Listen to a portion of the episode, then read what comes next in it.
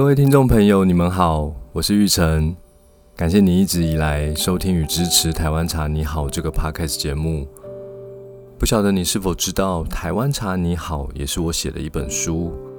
这本书记录了我在年轻时探索茶道的过程中，看见台湾茶的另一种可能性。在这个特别企划的节目中，我将朗读书里面的文章。与你分享这片土地上最纯净、最美好的风味。二之四，茶叶的外观大有学问。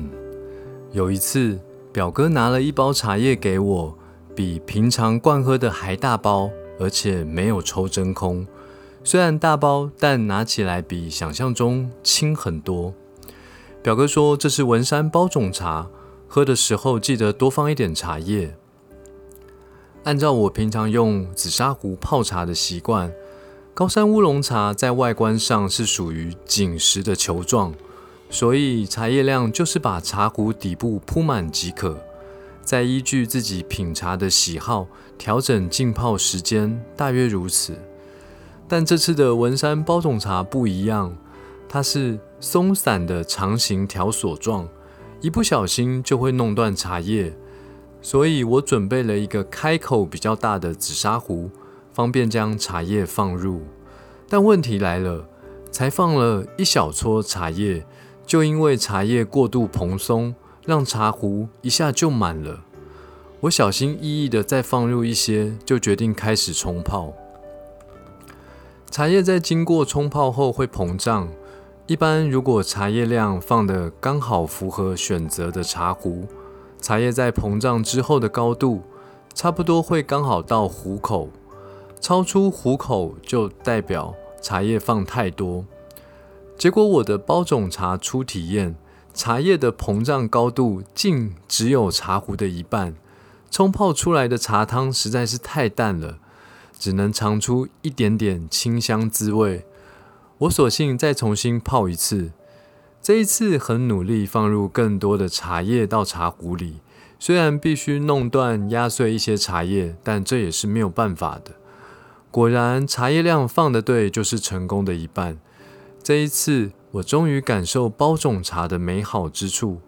不同于高山茶的气质，包种茶茶汤特别的清幽淡雅，在冲泡的过程中，香气上扬非常明显。嗅觉所感受到的氛围，比起高山茶有过之而无不及。不过茶汤的韵味似乎比高山茶弱一些，茶叶也不如高山茶耐泡，多冲几次，味道一下就退掉了。我对于这次的品茶经验感到十分有趣。原来外观不一样的茶叶会呈现出不同的茶汤特色。这很显然的是与制茶工艺有关联。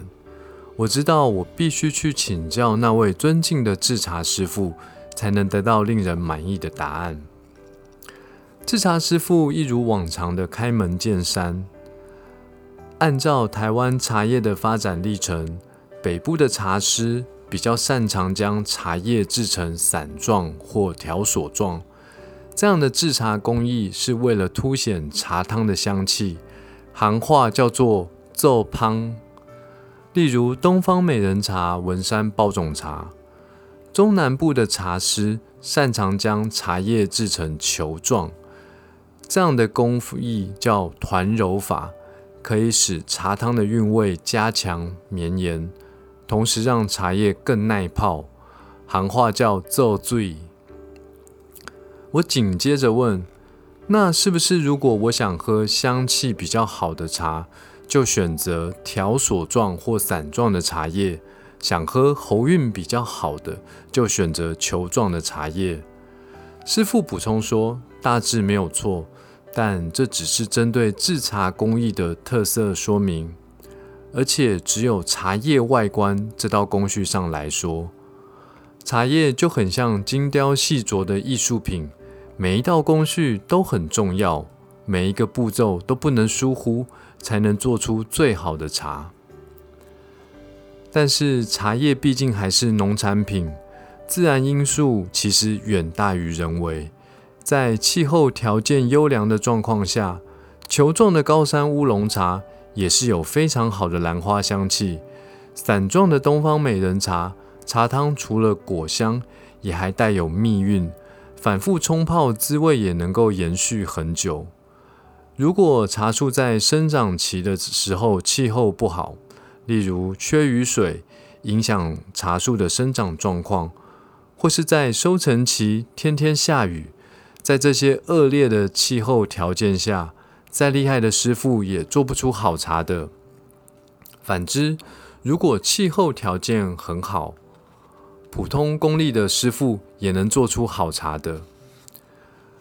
过去我接触过很多茶行老板，总在夸耀自己的选茶功力或是制茶功力，还有许多传承百年的茶行，都标榜自己有高明独门的制茶技术。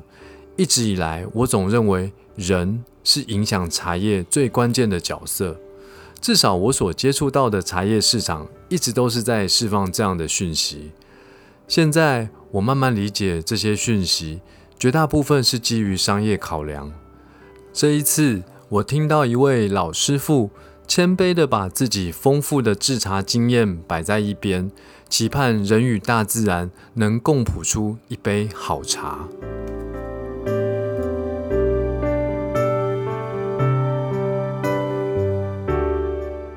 谢谢你的收听。如果喜欢我的节目，欢迎订阅并给我五星评价。以及帮我分享给更多朋友，祝福你，因为一杯茶，每一天都比昨天更好。